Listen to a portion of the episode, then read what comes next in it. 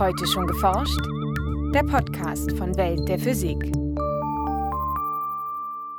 Die Physik gilt traditionellerweise als Wissenschaft der unbelebten Natur.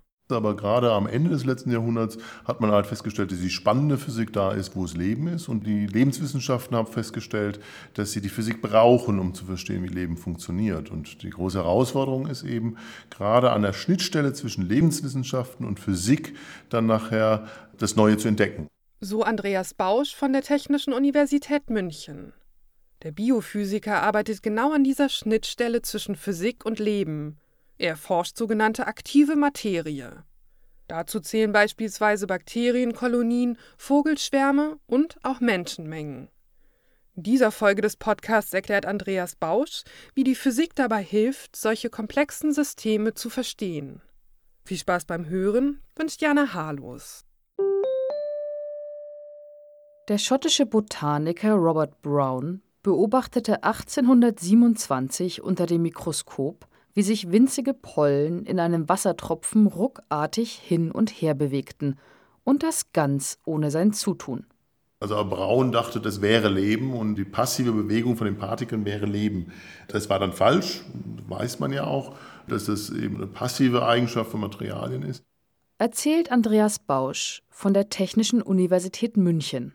Für dieses als Brownsche Bewegung bezeichnete Phänomen sind nämlich die Wassermoleküle im untersuchten Tropfen verantwortlich, die aufgrund ihrer ungeordneten Wärmebewegung immer mal wieder gegen eines der Pollenkörner stoßen und diese scheinbar zum Leben erwecken.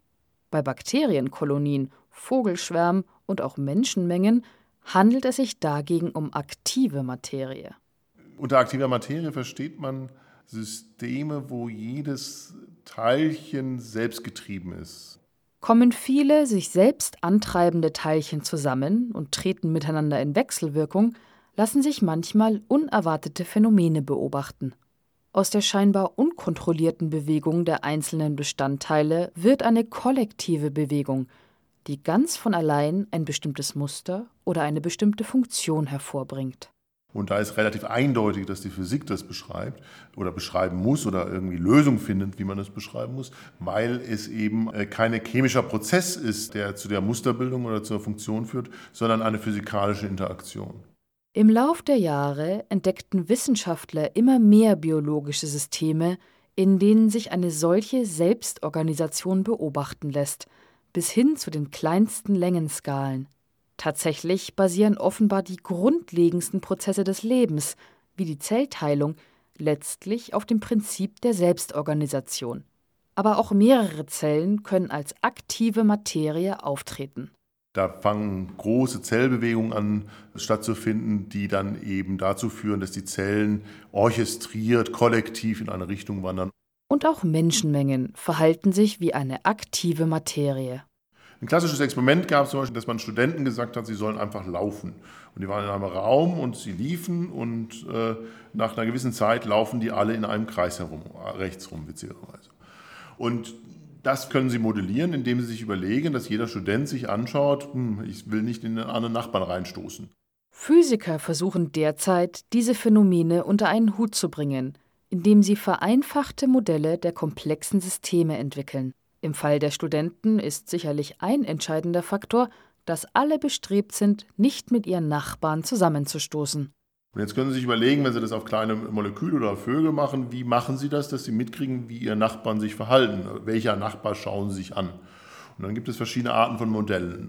Der ungarische Physiker Tamas Wischek interessierte sich schon Mitte der 1990er Jahre für kollektives Verhalten in biologischen Systemen und entwickelte das wohl bekannteste Modell zu aktiver Materie. Welches dann einfach sagt, ich mittel über meine zehn nächsten Nachbarn und schaue, was die so machen und mache im Mittel circa 10% so ungefähr das, was die gemacht haben. Und dann habe ich noch irgendwie einen Zufallswert dabei, dass ich das dann vielleicht doch nicht mache.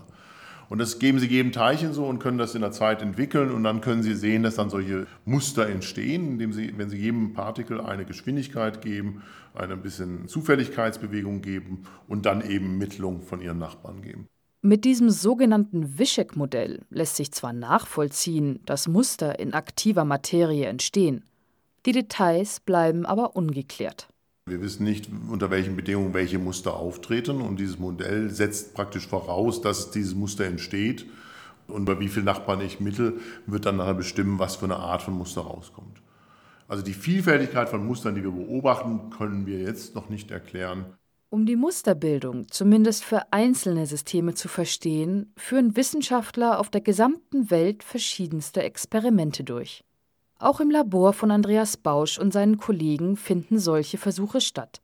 Sie untersuchen ein Modellsystem, das einzelne Bestandteile aus Muskelzellen, das sogenannte Motorprotein Myosin enthält. Im Zusammenspiel mit Aktin, dem Hauptbestandteil der dünnen Muskelfilamente, ziehen sich die Muskelzellen zusammen.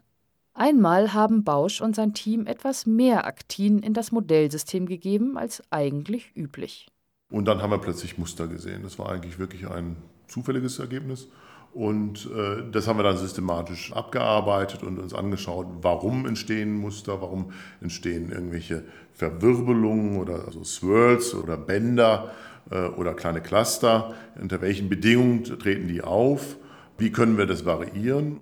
Indem sie das für die Aktinfilamente verfügbare Volumen gezielt veränderten, gelang es den Forschern, gezielt bestimmte Muster entstehen zu lassen.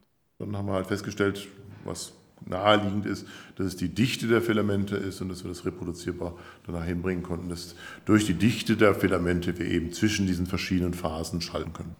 Mit Hilfe von Computersimulationen spielten Kollegen von Andreas Bausch die beobachteten Prozesse nach und erzielten so einen großen Fortschritt bei der Erforschung der aktiven Materie.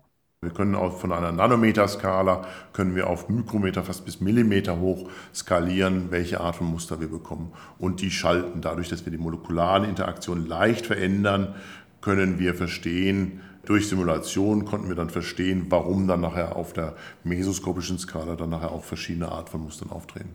Genau das ist das Ziel. Vom Kleinen auf das Große schließen. Für diesen Einzelfall hat das nun schon einmal geklappt.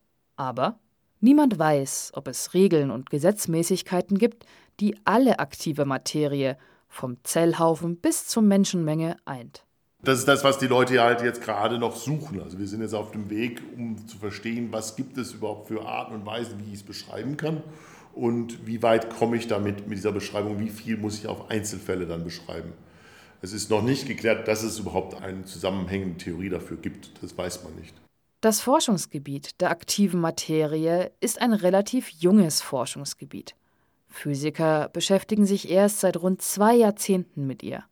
Und auch Andreas Bausch meint, dass momentan nicht nur viele Antworten fehlen, sondern auch noch viele Fragen. Ein Beitrag von Franziska Konitzer. Welt der Physik wird herausgegeben vom Bundesministerium für Bildung und Forschung und von der Deutschen Physikalischen Gesellschaft.